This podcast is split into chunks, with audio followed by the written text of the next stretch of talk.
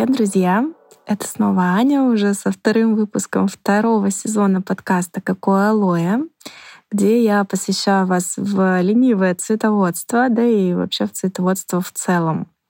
Прошлый выпуск нового сезона был про самую популярную цветущую комнатную культуру — орхидею фаленопсис. А сегодня расскажу об одном из моих любимых домашних растений — о филодендроне. Если вы подписаны на наш канал в Телеграм «Какое алоэ» или уже слушали некоторые выпуски первого сезона, то в курсе, что я очень люблю стендаптусы и эпипремнумы за их неприхотливость, стойкость в домашних условиях. Но есть еще один представитель этого семейства ароидных — это филодендрон который также быстро адаптируется в новом помещении, абсолютно не требует к уходу и довольно быстро растет. Но тут, конечно, все зависит от сорта. Поэтому сегодня мы с вами говорим о филодендронах. Что они предпочитают, какой уход требуют, какие формы имеют и какие виды наиболее популярны в комнатном цветоводстве. Поехали! Филодендроны ценятся за красивую листву, в первую очередь, и относятся к декоративно-лиственным растениям. Нет, конечно, они цветут, но соцветия у них не представляют особой декоративности. Они делают это, во-первых, очень редко, во-вторых, ну, как бы ничего примечательного в этих цветках нет. Поэтому все таки листья выходят у них на первый план в их декоративности. Все филодендроны любят яркий, но обязательно с пометочкой рассеянный свет так как в природе они растут э, где-то у подножия деревьев, поэтому да, свет к ним поступает, но он такой все-таки более рассеянный, э, не прямые солнечные лучи точно. Поэтому если вы решили поставить филодендрон на южное окно, то это можно делать только зимой, когда солнца не его либо нет, э, либо оно такое щадящее. Вот. А Все-таки летом нужно будет переставить либо на восточную сторону, либо на западную, либо куда-нибудь вглубь комнаты, а, потому что филодендроны, в принципе, у них есть такая исключительная особенность выживать в условиях недостаточного освещения. И вообще филодендроны считаются одними из самых теневыносливых комнатных растений. Поэтому, я думаю, они настолько популярны. Температуре воздуха филодендроны тоже особо не капризны. Обычно комнатная температура где-то 22-25 градусов вполне подойдет для их содержания. Минимальной отметкой будет являться плюс 16 градусов. И всегда помним правило, что чем ниже температура, тем реже мы поливаем растения. А, давайте сразу о поливах. Филодендроны очень любят влажный грунт, но обязательно без застоя влаги. При этом, если вы забыли их полить или куда-то уехали на несколько дней, неделю, то они это стойко перенесут. Но при этом все же рекомендую поливать их часто, обращая внимание на то, чтобы лишняя влага обязательно стекала из горшка. Ну и если вдруг э, в ближайшее время вы соберетесь пересаживать свой филодендрон или купите новый и будете заниматься пересадкой, то не лишним будет увеличить слой керамзита на дно горшка. Давайте сразу про грунты. Филодендроны предпочитают слабокислую, рыхлую почву, в которую без проблем проникает вода и воздух. Это очень важно. Прошу обратить на это особое внимание. У меня филодендроны прекрасно растут в торфяном грунте. Основа и основой является торф. Он по структуре как раз вот такой рыхлый, пористый, поэтому воздух туда проникает хорошо. Но если вы этот грунт засушили, то его будет сложно пролить. Поэтому очень рекомендую вам внимательно вообще следить за поливами, а, либо добавлять а, перлит в почву, тоже будет очень неплохо. Вермикулит, ну и другие такие э, элементы, которые могут задержать влагу, сделать грунт более рыхлым и при этом потом не испытывать трудности с тем, чтобы этот грунт можно было легко отлить, если вдруг вы куда-то уехали э, и вовремя не полили свое растение. А если вы думаете, что филодендрон не цветет, относится к декоративно-лиственным растениям, то значит его можно не подкармливать. Это не так. Я вообще адепт того, чтобы растения подкармливали. В пустой земле они, конечно же, расти не будут, а, ну, либо будут, но плохо.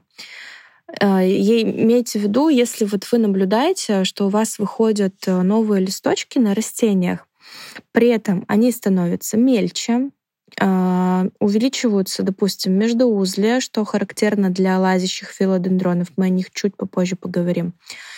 А, это означает, что растению недостаточно питания, и развиваться оно будет медленнее. Декоративность со временем у вас идет на нет. Поэтому кормим обязательно, но в случае с филодендронами не закармливаем.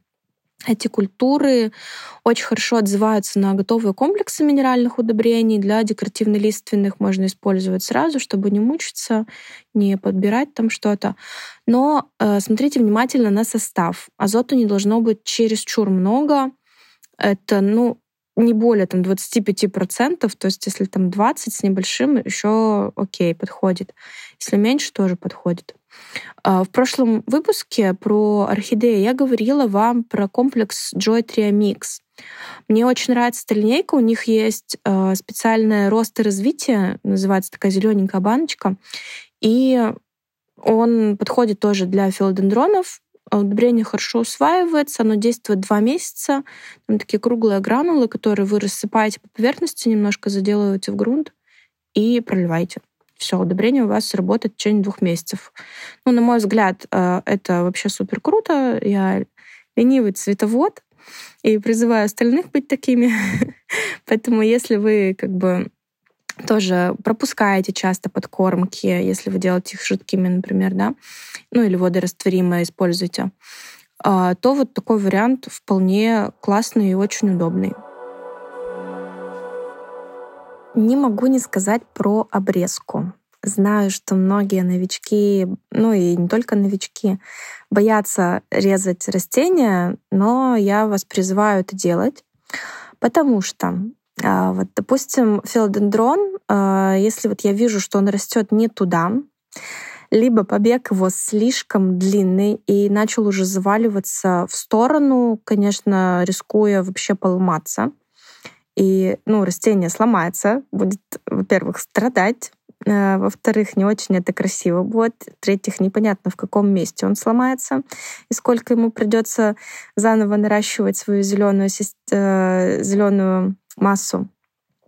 Поэтому э, я за то, чтобы обрезать. У меня есть пример, это филодендрон Silver Queen. Я делала обрезку, после чего растение выпустило уже три новых листочка. Ссылка на это видео с обрезкой будет в описании. А, я уже публиковала это видео на нашем канале «Какое алоэ», поэтому можете посмотреть. Если у вас а, филодендрон лазящий с длинными плетями, то тут, конечно, смотрите сами, обрезать или нет. Я вообще не фанат этих длинных лиан, которые там оплетают потолок, э, куда их только не пускают, они там под 10 метров длиной. Поэтому либо режу, либо заправляю в горшок, так же, как я это делала со сцендаптусом и пепремнумом. Вот. Э, у лазящих филодендронов по мере роста очень сильно заметно увеличиваются междуузлия. Это расстояние между листочками. Поэтому длинные плети смотрятся, на мой взгляд, ну, вообще не декоративно. Это, конечно, дело вкуса. Выбирайте сами, как вам больше нравится, заправлять резать или оставлять так, как есть. Все по вашему выбору. Вот. Но я, конечно, за то, чтобы вовремя обрезать и сохранить всю декоративность растения. И еще скажу по размножению. Если вы делаете обрезку филодендрона, то укореняйте черенок, который там у вас получился, или даже несколько черенков сразу я э, делаю сразу в воде. Вы можете делать в грунте. Мне больше нравится через воду укоренять. Корни эти черенки дают довольно быстро, и, в принципе, выход у них хороший получается. Приживаемость там около 100%, поэтому если вдруг вы приобрели какие-то ценные сорта, можете укоренять. Конечно, сортовые будут укореняться чуть похуже, потому что, в принципе, они более капризные. Вот. Но делать это можно. Я думаю, что это получится даже у новичков. Также есть сорта, которые активно дают деток. Например, у своего филодендрона атом я часто замечаю новых деток у основного ствола. Наверное, их можно было бы отделить, но я этого не делаю. Они там немножко подрастают некоторые, какие-то погибают, потому что я вовремя не поливаю. Ну и вот, вот так вот. То есть как бы кон- конкретного отдельного растения у меня из них еще не выросло. Но это потому что у меня нет как бы такой цели. вот, поэтому если у вас есть такая возможность, то обязательно попробуйте. И потом поделитесь с нами в общем чате нашего канала в Телеграм.